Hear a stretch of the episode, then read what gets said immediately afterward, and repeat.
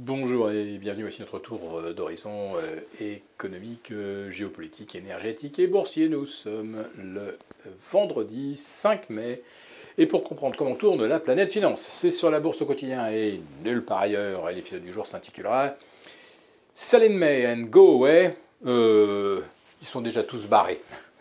Regardez les volumes quotidiens sur le CAC 40, c'est complètement hallucinant. C'est très rare qu'à l'heure du café, c'est-à-dire vers 14h, on ait franchi la barre du milliard d'échanges à Paris. Il n'y a plus personne. C'est un marché complètement zombie, c'est un marché euh, hologramme. Alors vous avez des carnets d'ordre, mais si d'un seul coup le marché part dans un sens ou dans l'autre, vous voyez immédiatement la contrepartie s'évaporer complètement. C'est un marché donc sans volume, sans liquidité. Alors, il ne faut pas s'étonner évidemment que tout le monde privilégie les euh, titans de la côte, euh, ceux qui offrent éventuellement une porte de sortie si les choses tournent mal. Donc on reste toujours à Paris sur les mêmes dossiers, LVMH, euh, Hermès, Sanofi. Alors Total c'est fini, ça, a commencé à corriger. Et on peut rajouter Essilor Luxotica. Voilà. Les euh, cinq titres que je viens de citer, euh, c'est plus de 38% du CAC 40. Hein, vous réalisez. Hein, euh, les valeurs du luxe plus Total et Sanofi, c'est incroyable. Une ultra concentration, on ne l'a jamais observé. sur le marché américain, sur le SP 500, Microsoft plus Apple, c'est 14% de la capitalisation. Vous rajoutez Amazon et euh, vous rajoutez Google et vous êtes à plus de 20%. 4 euh, titres, 20%, et bon, vous rajoutez ensuite Tesla, Nvidia, et vous êtes à 23 ou 24%. Autrement dit, euh, vous avez pratiquement un tiers de la capitalisation du S&P qui est également concentré sur une dizaine de valeurs. C'est un peu moins même pour le CAC 40. Bon, c'est des situations, euh, franchement, euh, c'est assez inédit. On n'a jamais vu une telle concentration. Ou alors, il faut remonter aux années 2000, aller euh, à Helsinki quand Nokia représentait 25% ou 30% de la capitalisation de la bourse. Donc tout ça est quand même assez malsain. Ça veut dire qu'on euh, achète du papier que parce qu'on veut être certain de pouvoir euh, en sortir. Et en plus de ça, vous avez tous entendu parler de euh, cette espèce de, de, formule. Nous vivons depuis le mois d'octobre 2022 ce qu'on appelle une hausse triste, c'est-à-dire une hausse sans le moindre enthousiasme, sans la moindre exubérance, naturellement une hausse triste parce que vous avez des, opérateurs qui sont obligés d'acheter parce qu'il y a de la liquidité, il y a du pognon qui suinte des murs, comme on dit. Bah, c'est le pognon qui continue de suinter après les injections de 2020-2021.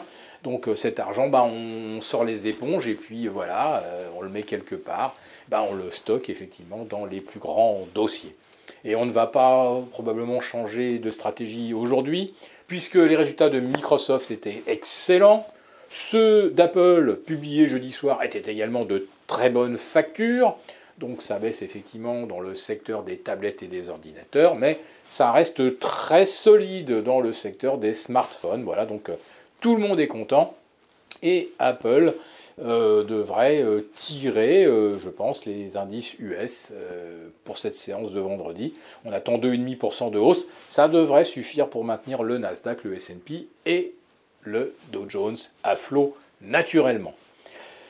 Donc, nous sommes dans des marchés où beaucoup d'opérateurs ont déjà, si j'ose dire, pris leur distance on fait le minimum vital, c'est-à-dire qu'on alloue les liquidités parce qu'on est obligé de le faire, mais ça fait longtemps qu'il n'y a vraiment plus de vagues euh, d'achat. Donc, euh, sell in man, go away, euh, tout le monde est déjà barré. Alors, où est-ce que va, où, va l'argent, quand même, puisqu'on ne le voit pas arriver sur les actions? Il va quand même sur le monétaire, évidemment. Ça rapporte 5,25 maintenant aux États-Unis. Ça rapportera peut-être 3,5% au mois de juin en Europe. Et puis vous avez également des achats d'or, et ça incontestablement, Vous avez vu hier l'ONCE venir tutoyer son record historique à 2060-2062. On va dire que là, ça commence à frémir sur l'or. Ne manque plus peut-être que l'étincelle. Et là, je peux vous dire que ça serait quelque chose d'absolument magique. Il y a tellement de positions de vente à découvert sur les contrats à terme sur l'or que vous auriez un énorme squeeze sur tous les vendeurs. Et parmi ces vendeurs, vous avez notamment les banques centrales occidentales. Vous comprenez bien qu'elles ne vont pas laisser l'or s'échapper comme ça du jour au lendemain au-delà de 2060 sans réagir. L'enjeu est évidemment trop important. D'abord, il y a aussi quelque chose sur lequel je voulais attirer votre attention. Euh, si l'or se met à grimper, on verra probablement d'autres matières premières en faire autant. Et le pétrole. Et le pétrole, eh bien, rappelez-vous, c'était dans la nuit de euh, mardi à mercredi.